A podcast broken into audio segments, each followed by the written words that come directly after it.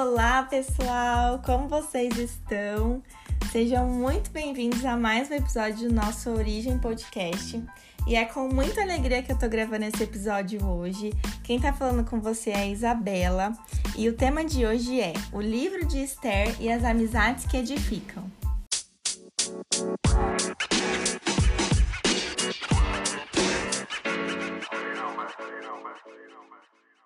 Bom, então, na semana passada, na leitura do projeto 365, uma delas foi do livro de Esther. Então, para iniciar o assunto, eu queria trazer para vocês algumas das suas características. Esse livro da Bíblia conta como uma moça judia se tornou rainha da Pérsia e salvou o seu povo de um plano para destruí-los, com o auxílio de Mordecai, que era seu primo e protetor. Durante a leitura desse livro, especialmente lá no capítulo 4, eu comecei a refletir a respeito dos nossos relacionamentos e quais características tem uma amizade que nos edifica. E é isso que eu quero compartilhar com vocês hoje. Então, senta aqui, pega sua Bíblia e vamos juntos. A primeira característica de uma amizade que edifica é que ela nos relembra quem somos e para o que nascemos. No capítulo 4 de Esther, Mordecai havia descoberto o plano de Amã de matar o povo judeu. Ele ficou extremamente preocupado e triste ao saber, saber disso, e sai pela cidade vestido de pano de saco e gritando em alta voz. Então Esther envia alguém para falar com Mordecai e perguntar o que, que estava acontecendo. Mordecai então a informa a respeito do plano de Amã e pede a Esther que vá interceder pelos judeus perante o rei Assuero. Mas Esther fica com medo, é de se entender, né, gente? Porque quem entrasse na presença do rei sem ser solicitado era morto.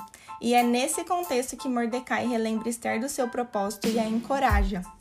Então Esther convoca que fosse feito um jejum de três dias e se apresenta perante ao rei, e o povo judeu é poupado por conta dessa atitude. Gente, eu tenho certeza que todo mundo aqui passa por momentos difíceis, em que sente medo ou se sente paralisado pelos desafios. Nesses momentos, nós que estamos imersos na situação, não conseguimos ter uma, uma perspectiva adequada ou nos esquecemos daquilo que Deus nos entregou para realizar.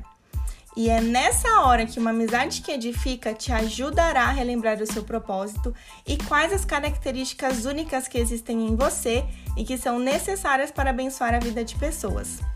Eu queria contar algo para vocês que aconteceu comigo. Recentemente eu vivi isso e eu tive uma amiga que me edificou profundamente. Eu estava imersa em pensamentos de que não era capaz ou de que não era apropriada para aquilo que Deus tinha confiado em minhas mãos. Mas essa amiga me relembrou quem eu era de fato e como Deus poderia abençoar a vida de pessoas através daquilo que colocou em minha vida. E isso foi um bálsamo para mim. Foi como se eu conseguisse olhar por outra perspectiva, e essa amiga foi um canal de bênçãos para mim. Aleluia! Deus é bom conosco, não é, meus irmãos? Seja esse tipo de amigo na vida das pessoas. Bom, a segunda característica de uma amizade que edifica é que ela nos aproxima de Jesus. A Bíblia vai contar lá em Lucas 5, do 17 ao 26, a história de quatro amigos que levaram um paralítico até Jesus. Vocês conhecem essa história? Esses amigos não encontraram uma forma de acessar Jesus, então desceram o paralítico pelo telhado. Nessa passagem, Jesus não só cura esse homem, como também perdoa os seus pecados. Queridos, uma amizade que edifica é aquela que sabe que só quem pode tocar a nossa vida é Jesus. Um verdadeiro amigo te impulsiona a encontrar Jesus, sabendo que somente Ele pode nos curar em todos os âmbitos do nosso ser. Amém? A terceira característica é que uma amizade que edifica não nos deixa pecar confortavelmente. Essa característica é polêmica, hein? Deixa eu te falar, pensa aí agora nas suas amizades. Se por acaso você tem uma amizade que o único ponto em comum que vocês têm é o de pecarem juntos, meu irmão, se arrependa e reveja essa amizade. Sabe por quê? Se vocês dois são cristãos, estão fazendo um ao outro se afastarem de Jesus. Agora, se o seu amigo não é cristão, eu te pergunto: que Jesus ele está conhecendo através do seu comportamento, hein? A palavra diz em Provérbios 27, 17 que um amigo afia o outro, assim como o ferro afia o ferro. Veja bem, um amigo que te edifica te auxilia a ser melhor e não pior. Um bom amigo não te leva ao pecado, mas sim à santidade. Você já tentou cortar alguma coisa com uma faca desamolada? É terrível.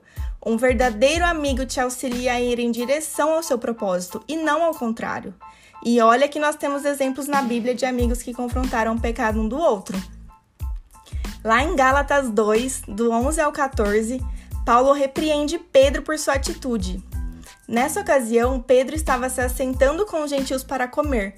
Porém, quando os judeus se aproximaram, ele se afastava, agindo então de maneira hipócrita. Vamos ler o versículo 14 juntos? Abra aí a sua Bíblia. Está escrito assim: Quando, porém, vi que não procediam corretamente segundo a verdade do Evangelho, eu disse a Cefas, na presença de todos: Se você, que é judeu, vive como gentil e não como judeu, por que quer obrigar os gentios a viverem como judeus? Gente, pesado. Fica aí ensinamento para nós. Se até mesmo Pedro, um grande apóstolo de Cristo, foi corrigido por um amigo, quanto mais nós, meros mortais, não é mesmo? A quarta característica de uma amizade que edifica é que ela ri e chora com você. A Bíblia diz lá em Provérbios 17, 17 que na angústia um amigo se torna irmão. E também nos ensina em Romanos 12, 15 que devemos nos alegrar com quem está alegre e chorar com quem está triste. E como é difícil encontrarmos amigos, amigos assim nesse mundo tão competitivo que vivemos, não é mesmo? Mas se Deus pede isso de nós, é porque é possível de vivermos isso.